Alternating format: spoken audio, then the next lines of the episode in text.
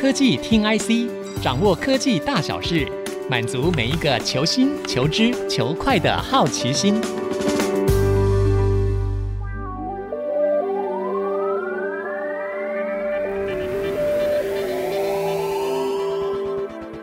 这里是 IC 之音主播广播 FM 九七点五，欢迎收听科技听 IC，我是节目主持人李立达，我是何志忠。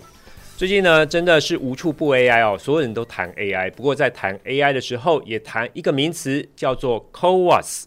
那什么叫做 CoWoS 呢？我们就请志忠来帮我们聊聊。因为志忠呢，他是我们 DigiTime 跑封测的主要的记者，所以呢，他对这个 CoWoS 的制程呢是非常了解的。那什么是 CoWoS 呢？为什么 CoWoS 这么红？阿忠帮我们先来科普一下 CoWoS 是什么。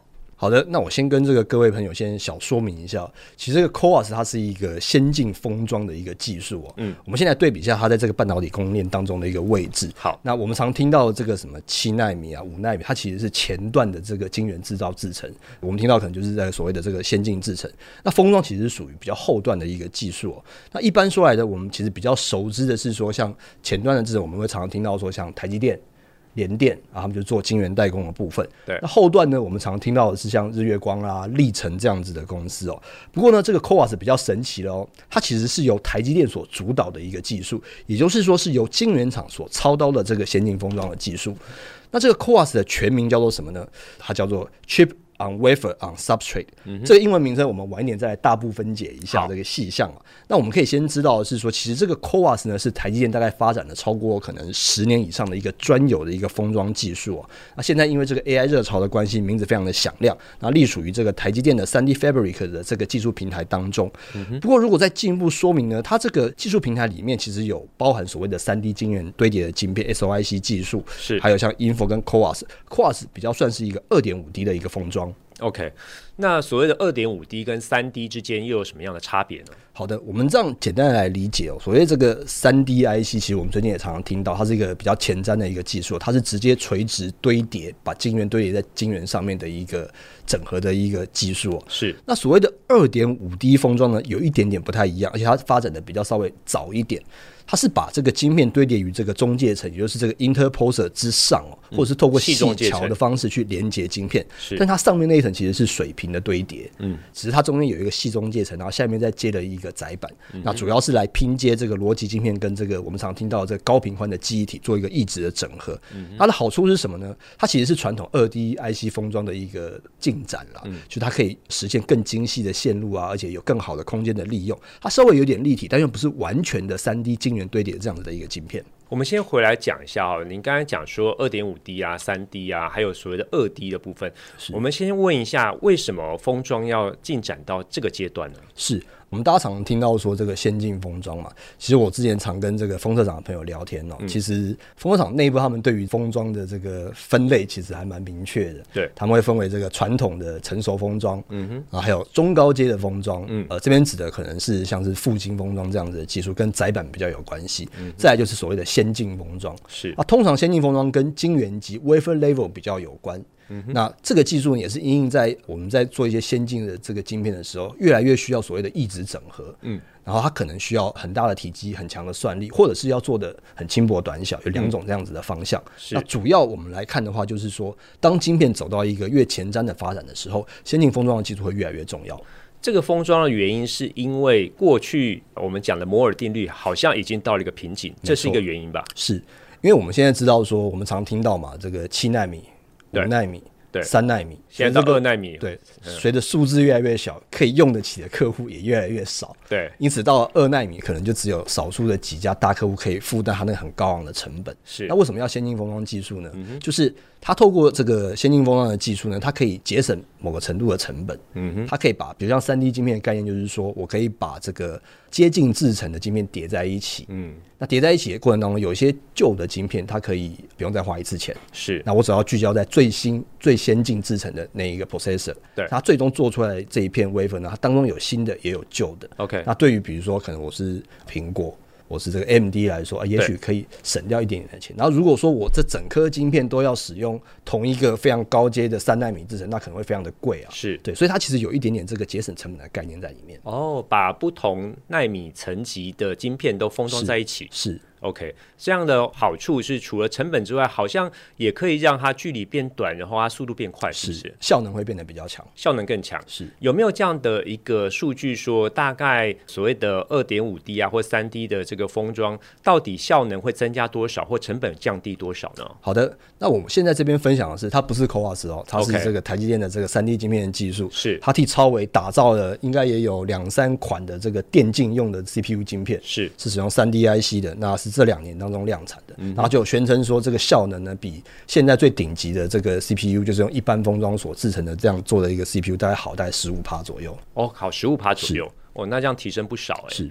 那这样的话，另外一个问题想问就是说，刚刚讲有所谓的传统的封装，还有现在先进的封装，我想问一下说，因为我们想到传统封装，又想到一些我们主要的大厂，像是日月光这些厂商，没错，他们在先进封装这一块所琢磨的部分是如何？然后为什么大家现在都讲台积电的封装呢？这边我们又回到我们的主题，就是 CoWoS。对，那就我跟封测业者平常常常聊天的结果呢，其实他们的说法是说，嗯，这个 CoWoS 的这个封装架构是其实跟细品啊、跟 AMCA 的架构其实是类似的。OK，但是因为台积电的名气非常的响亮哦，那它有一些它的生意上面的优势，是足以让客户觉得说，哎、欸，我可能会优先选择台积电。对，那这边我就要来大部分解一下 CoWoS 这个英文名称好了，好，它叫做 Chip on Wafer on Substrate。对。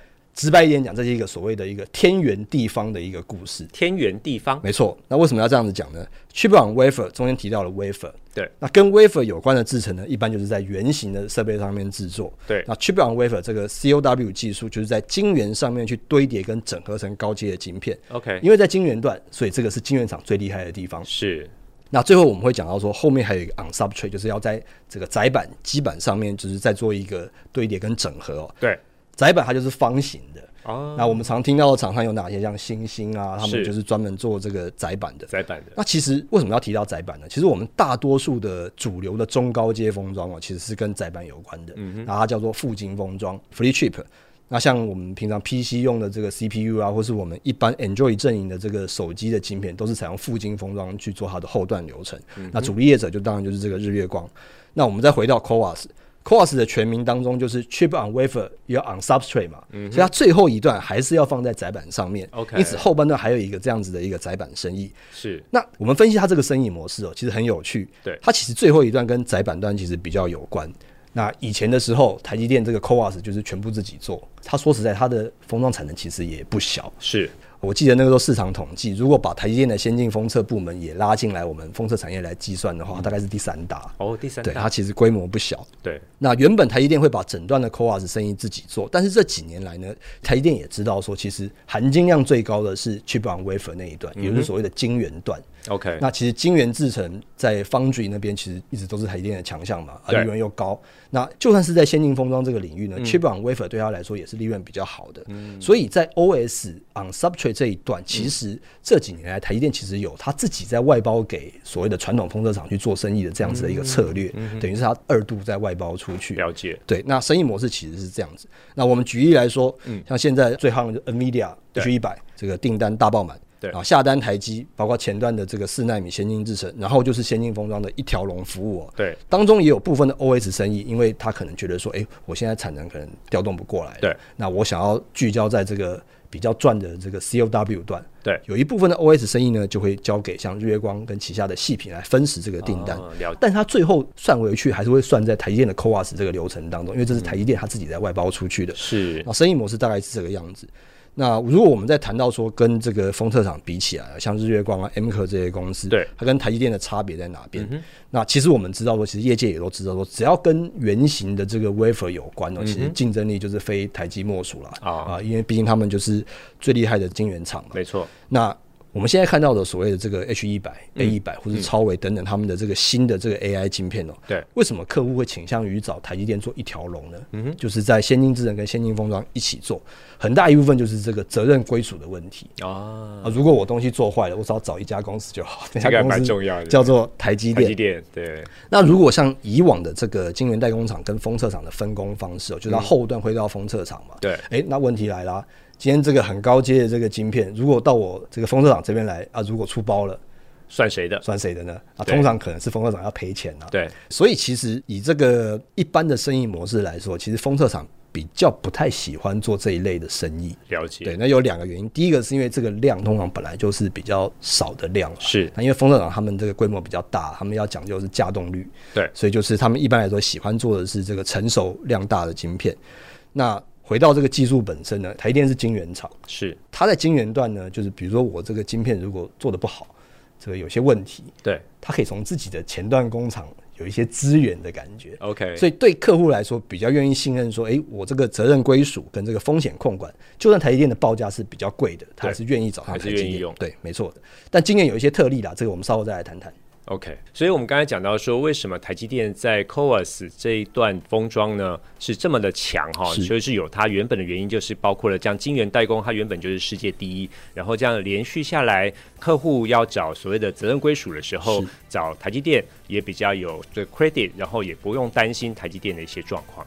好的，这一段呢，我们跟志忠呢聊到所谓的 CoWoS 的部分，那下一段我们继续回来聊聊相关的议题。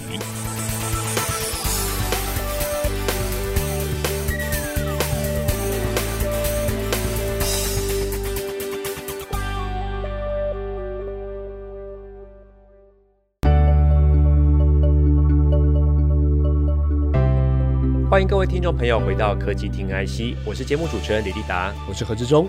我们的节目除了在 IC 之音官网可以听到之外，大家也可以上 Spotify、Apple Podcasts、Google Podcasts 以及 KKBox 搜寻科技听 IC，按下订阅，这样就不会错过每一集的节目了。今天我们很高兴请到阿中志忠呢来跟我们一起聊聊最近很红的 CoWAS。刚刚上一段啊。那个志忠已经帮我们解释了什么叫做 CoWoS 以及它的一些出货跟生态的状况。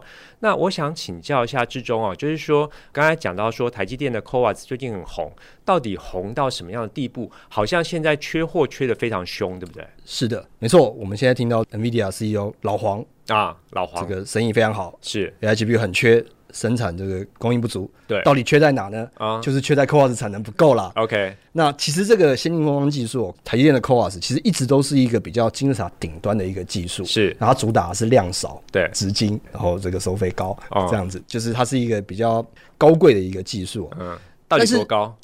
以这个传统我们半导体供应链的角度来看哦，其实一般的封厂其实讲究是量能啊，oh, 因为他们要稼动率嘛，这个量越大才可以提升稼动率。对，那其实 CoWoS 本来的应用就是顶级的这个高效运算晶片，或是高阶的这个网通晶片。它这个量当然不能跟手机跟 PC 相比啊，所以它单价高啊，没错。但是量能的差距还是蛮大的。我们一年的手机是有这个十三到十四亿只，这个差距是还蛮大的。那其实因为 CoWoS 原本的应用就是这个顶级的东西嘛，那之前呢，台积电每个月的这个 CoWoS 的月产能。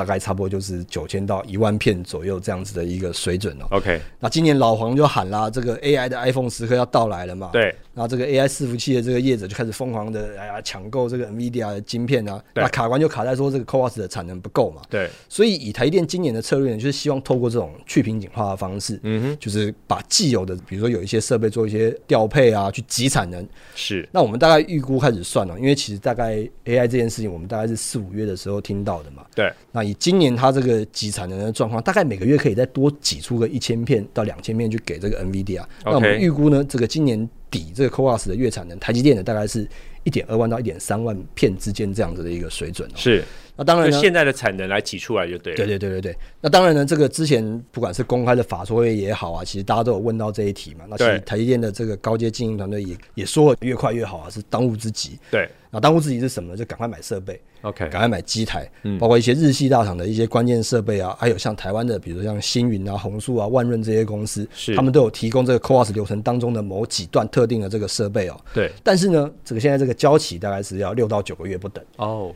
也就是说，我今年六月、五月的时候开始买机台，我最快最快要年底才会有这个新设备、新产能。对，但是因为这个 NVIDIA 据说它的这个需求非常的大，嗯哼，那几乎是以倍数的这个增加。那市场是这样推估了。那如果在这个设备机台进驻的这个态势底下，可能台积电明年上半的这个月产能有机会到倍增的一个幅度，二点四万到二点六万是。他们的目标，内部目标是希望明年年底之前可以突破这个月产能三万片这样子的一个水准哦。OK，那当然，我们为什么会觉得说这个需求，他会认为这个需求那么大呢？因为我们现在听到的大概就是这短期一两年内之内的一个需求嘛。对。不过呢，其实我们长期来看，这个 AI 的玩家不会只有 NVIDIA 嘛，嗯哼，包括像这个 AMD 啊、嗯。Broadcom 啊这些公司都想要这个进来这个 AI 这个市场，不管是高效运算，嗯，或者是高速的这个网通的这种高阶晶片，他们都在布局。那这些其实都是采用台积电的这个 CoWoS 封装，嗯，这可能之前大家没有特别留意，今年特别红，大家发现，哎呀，我这个其他客户也有一些这样子的需求，哇，那这样就很挤啊。是啊，所以其实台积电的高层觉得说，这个刻不容缓啊，这个一定要赶快去扩充。所以呢，他们今年七月又宣布说，在这个苗栗的这个铜锣的这个科学园区，嗯、这个又要设立这个新的这个先进封装厂，要投资这个新台币大概九百亿元，对、哦，然后创造一千五百个这个工作机会。那市场是预计的，大概今年第四季开始整地，那明年下半年开始动工，预、嗯、计是这个二零二六年会完工，嗯，二零二七年年中中间的中左右开始量产，嗯，那相关的月产呢，有机会达到十万片以上。哦，不过这样的话还有一段时间要等呢哈，所以应该还会供不应求好一段时间。我想问，除了台积电之外，难道其他厂商没有办法提供 CoWoS 这样的产能吗？这是一个好问题哦，因为其实 NVIDIA 它也很紧张，对啊，因为他看目前这个先进封装的产能以台积电独霸，嗯，但是他也会担心说，哎，台积电的如果真的不够的时候该怎么办呢？是我们先来回顾一下这个台积电主要竞争对手好了。嗯其实我们提到台积，大家还是会想到说，它主要竞争对手是三星跟 Intel。对，那其实 Intel 在先进封装的技术其实还蛮厉害的，它 in-house 的封装技术是非常强的。是，不过因为 Intel 是 IDM 公司，嗯哼，它自己的代工的这个策略跟自己品牌的策略其实是各界看法是不太一样啦。有些人觉得好，有些人觉得不好。是，那其实业界的看法很两极啊，这问题也比较复杂，所以我们这一次呢比较不谈 Intel 本身的一个问题哦。嗯哼，三星其实有类似的这个先进封装技术，是，比如说他们的 X Cube。iCube 这一类的技术，嗯，只是现在先进封测的这个业界人士大部分认为说，其实三星起步算是比较晚的，那他们在晶圆代工这一部分的这个布局能力也没有台积电来的那么的深厚，对，那在客户的信赖度上面也有待加强，嗯。包括像这个量产的经验，其实台积电的 CoWoS 已经耕耘了十年以上。对，那很多先进封装，他们等于是市场上面最有量产经验的一个业者哦。有一些封测的这个朋友是认为说啊，在这个量产经验跟人才都比较不够的状况之下，三星的进度跟量能可能比传统的封测厂还要再略差一点。哦，这样子哦。是的，但是。业界人士也提到说，其实三星不能够小看它，因为它集团的这个资源跟优势是还蛮强的。他们同样也有晶圆厂，是。然后三星最近这个动作也还蛮频繁的嘛，就会去这个先进封测的公司啊，比如像台积电，嗯，或者像 MKR 这一类的公司去挖人哦，挖角，挖到他们的先进封装部门来。那我们之前常常在这个韩国媒体上面也看到类似的一个新闻。所以之前还有一个传闻说，三星可能会要并购 MKR。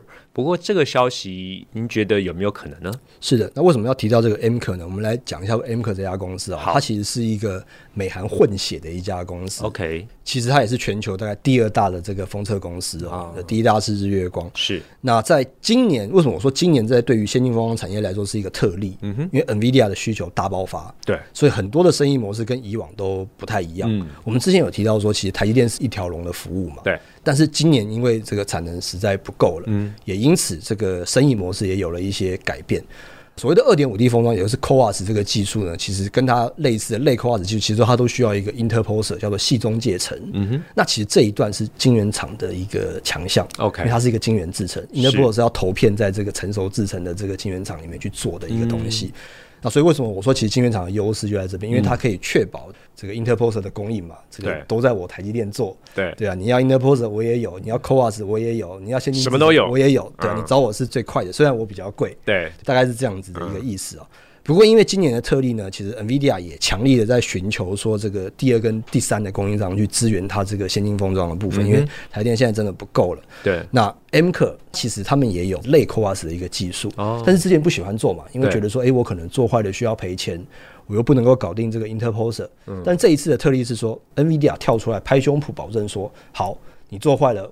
我来出钱，哎呦，Interposer 我帮你搞定，我帮你去问台积电跟联电，请他们来投片。那 MKR 在这样子的情况之下呢，就吃了定心丸了。对，既然反正有一个富爸大客户都这样子讲了，我就做了嘛。我只要东西出得出来，那对 NVIDIA 来说，他只要东西出得去，他就有钱赚。是，而他赚的钱又非常的多，嗯，所以就可以来弥补这个部分。所以呢，为什么会有这样子的传言说，哎？其实这个三星有点想要买 M 可，因为其实 M 可它内部也寄出了一个先进封装扩产的计划，就是它这个类似于 CoWoS 技术的这个二点五 D 封装的技术呢，它本来今年可能产能大概还在三千片左右的一个水准啊，预计明年可能也会跳到大概七千片左右，也是倍增。对，其实也是有一定幅度的扩增哦，所以就有一个传言说，可能三星要来。想要去并购这个 M 可，因为封测业界人是觉得说，其实三星目前可能在先进封装的这个进度上面还稍微落后一点。嗯，不过这个讯息呢，后来经过内部的一些探寻哦，发现可能只是他喊个话哦。韩国媒体有一些琢磨，但是内部这个事情并还没有开始真正有一个很具体的一个计划。了解，所以在先进封装这一块，尤其像是 CoWoS 的话。台积电目前还是第一，那 MKR 是紧追在后，没错。不过两个人的产能好像您刚才讲说有一段差距，是有一段差距。不过现在大家都积极 focus 在这一块。你刚才讲说，像是 NVIDIA 他们愿意出钱给 MKR 去做你刚才讲的 Interposer 这一块，是那难道没有打算要给日月光来做这一块吗？是的，听说这个细品也在争取同样的一个模式哦。啊、对，那因为其实对于封测厂的考量，就是在这些晶圆段的制程，它能不能够得到一些保证？嗯。其实我刚刚也提到嘛，其实封测厂他们也是有能力做，嗯，只是不太擅长跟一些量产的一些成本的问题，嗯、因为大家会抗生到说，哎、欸，如果我晶片出了包，因为这些都是高阶的晶片，对，这个责任归属的问题。那现在看起来，如果说这个大客户已经确保自己的获利，对，也能够就是提供这样子的一个 solution 的话，他们或许也有意想要扶植一些台积电以外的一样的这样先进封装的供应商。了解。那我另外一个问题想要问啊，现在所谓的 AI server 所使用的这个晶片，就是只能用二点五 D 的这种封装方式吗？难道不能够降到比如说二 D，让它的产能更大一点，或是往上再追到三 D 的部分，会有这样的进展状况吗？这是一个好问题哦。前一阵子，NVIDIA 才刚又发布了这个新产品的一些发表嘛，其中它有几款这个没那么顶级的 AI 的 GPU，对，它就是采用一般的这个 Free Chip FCBGA 的一个封装。了解。那大家还是会评估说，哦，如果我是顶级的资料中心要用的话，可能还是以二点五 D CoWoS 的这样子的一个晶片比较适合。但是如果是稍微中间一点点的，或许可以用 FreeChip 的这样的一个方式所做的晶片来操作。那您刚刚提到的这个三 D 晶片的部分呢，嗯、其实 AMD 在今年第四季要推出的。他们的 AI 加速器的顶级产品 MI 三百，MI 三百，其中有一款就是所谓的 SOIC 加上 CoWoS，哦，这两个也都是台积电的技术。嗯，它当中内含的晶片是晶圆堆叠，那后段它分为前段三 D 跟后段三 D，是都是先进封装。OK，但是当中有一些微小的变化，但是它整体来说还是一个三 D IC 搭配它的 CoWoS 所做成的一个非常顶级的这个 AI 晶片。它已经往三 D 这个方向走了，是就是整并它的既有的三 D 跟二点五 D 的技术。了解。那想请问一下，现在大家积极在扩产这个 CoWoS 的产能啊，未来会不会造成反而有个现象？因为现在通常缺货的状况，大家就积极订货嘛，哈，就是有可能会有 overbooking 的状况。难道之后不会有供过于求的状况吗？是的，这也是一个好问题。我之前也思考过说，因为以往这个顶级的晶片都是量比较少的一个领域嘛。那现在这个 AI 的需求听起来是大爆发，大家也都市场一片的看好。对，那到底这个需求能不能够延续呢？但是以这个龙头公司他们对于半导体先进技术的这个发展哦，现在开始有很多的高阶的网通晶片，也大量转向 CoWoS 这一类的技术。哦，对，因为以往可能还没有到这么的高阶，但是因为随着这些晶片、这些运算晶片也不断的提升到这个先进制程嘛。对，那回到最初我们所讨论的。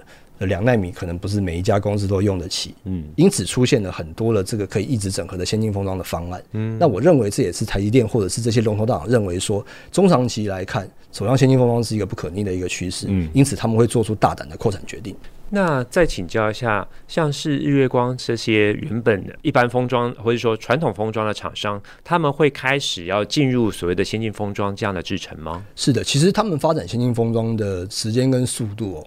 或许没有比台积电落后多少，是，但是因为刚也提到有几个抗胜，造成说他们其实现在目前在这个领域的知名度没有台积电来的高，是，那客户的选择性。也不见得会优先选择 OSAT 厂，嗯，那这可能是他们之后要面对的一些问题。了解，还有你刚才讲说责任归属的部分，是的，对不对？如果说未来跟晶圆代工这些都整合在一起的话，那客户可能只要找一家就好，而不是用找好几家。是的。好的，我们今天很高兴可以跟志忠阿丢呢一起聊聊 CoWoS 的相关议题。我是李立达，我是何志忠，下周同一时间我们再会。